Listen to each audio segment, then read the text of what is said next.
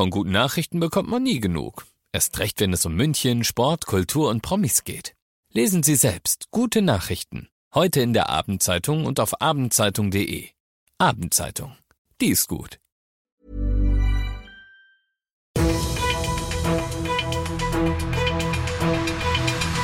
95 5 Charivari, das München Briefing, Münchens erster Nachrichtenpodcast. Ich bin Christoph Kreis. Du bist hier im München Briefing. In diesem Podcast erzähle ich dir täglich innerhalb von fünf Minuten alles, was in und um München heute Wichtiges los war. Und er bleibt das Thema in und um München der Schnee. Die historischen 44 Zentimeter Neuschnee vom Wochenende, die tauen so allmählich weg, aber sogar noch langsamer, muss man eigentlich sagen, verschwinden die Auswirkungen des Schnees, um nicht zu sagen das Chaos. Charivari-Reporter Alex Eisenreich, wie ist denn der aktuelle Stand? Wo in und um München klemmt's gerade noch besonders und wo nicht mehr so sehr? Ja, bringen wir erstmal die schlechten Nachrichten hinter uns. Der Tierpark Hellerbrunn ist bis Freitag noch geschlossen. Sämtliche Münchner Friedhöfe bleiben sogar noch die ganze Woche zu. Der Grund ist jeweils der gleiche. Dort stehen sehr, sehr viele alte Bäume. Manche davon sind auch schon etwas morsch und deshalb könnten viele Äste nach dem Gewicht des Schnees abbrechen und Besucher treffen. Das muss jetzt erstmal alles beseitigt werden. Etwas besser, aber auch immer noch nicht gut sieht's am Flughafen und bei der MVG aus. Immerhin 100 Starts und Landungen gab's heute wieder. Heißt andersrum aber auch, dass es etwa 700 nicht gab. Und bei den Trambahnen fahren immerhin zwei der wichtigsten, weil fahrgaststärksten Linien wieder, nämlich die 19 und die 20. Heißt aber auch hier andersrum, dass es alle anderen eben noch nicht tun. Beide Flughafen und MVG rechnen auch morgen wirklich immer noch mit Behinderungen. Danke Alex. Alle weiteren Infos, wo sich der Schnee in und um München noch besonders bemerkbar macht, gibt's auf charivari.de. Du bist mittendrin im München Briefing und so wie du es gewohnt bist, nach dem ersten großen München-Thema schauen wir jetzt, was war in Deutschland und der Welt heute wichtig. Noch nie war das Zeugnis für Deutschlands Bildungssystem bei PISA mieser. Bei der internationalen Schülervergleichsstudie, die alle drei Jahre durchgeführt wird, liegen Deutschlands 15-Jährige dieses Mal in Sachen Lesen, Mathematik und Naturwissenschaften zwar noch im Mittelfeld, haben aber so schlecht abgeschnitten wie nie zuvor. Die Gründe dafür sind laut den Machern der Studie vielschichtig, maßgeblich beigetragen hat ihrer Meinung aber auch die Corona-Pandemie.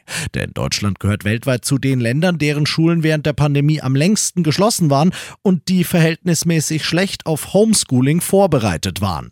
Lehrerverbände und Gewerkschaften fordern jetzt unter anderem kleinere Klassen, vorschulische Sprachkurse und gerechteren Zugang zu Bildung für alle.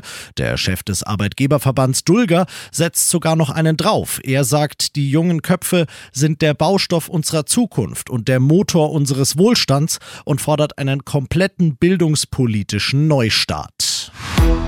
Endlich mal gute Nachrichten in Sachen Haushalt für die Bundesregierung. In einer Anhörung des Haushaltsausschusses hat sie heute Experten zu ihrem geplanten Nachtragshaushalt befragt und die meisten davon halten das Vorgehen für verfassungskonform. Die Ampelregierung will den Bundestag mit Verweis auf die Folgen des Ukraine-Kriegs inklusive Energiekrise eine Notlage feststellen lassen und so die Schuldenbremse für dieses Jahr aussetzen. Das steht nicht im Widerspruch zum jüngsten Haushaltsurteil des Bundesverfassungsgerichts Verfassungsgerichts, sagen die Experten. Allerdings haben sie Zweifel am Umfang des Nachtragshaushalts. Sie schätzen, dass der fast doppelt so groß werden müsste, wie die Ampel aktuell veranschlagt. Und das noch zum Schluss. Fleisch, SUVs, Ölheizungen. Ministerpräsident Söder hat schon einige Verbote gewittert. Vor allem die Grünen sind für ihn eine Verbotspartei. In München sagt jener Söder heute in seiner ersten Regierungserklärung im Landtag in der neuen Legislaturperiode. Mit uns wird es kein verpflichtendes Gendern geben. Im Gegenteil, wir werden das Gendern in Schule und Verwaltung sogar untersagen, meine sehr verehrten Damen und Herren. Ich verbiete mir jetzt irgendwas in Richtung, was du nicht willst, dass man dir tut, das füg auch keinem anderen zuzusagen und ich verbitte mir, ganz besonders von PolitikerInnen wie Markus Söder, Verbote. Ich bin Christoph Kreis, mach dir einen schönen Feierabend. 95.5 Charivari, das München Briefing, Münchens erster Nachrichtenpodcast. Die Themen des Tages aus München gibt es jeden Tag neu in diesem Podcast. Um 17 und 18 Uhr im Radio und überall da, wo es Podcasts gibt, sowie auf charivari.de.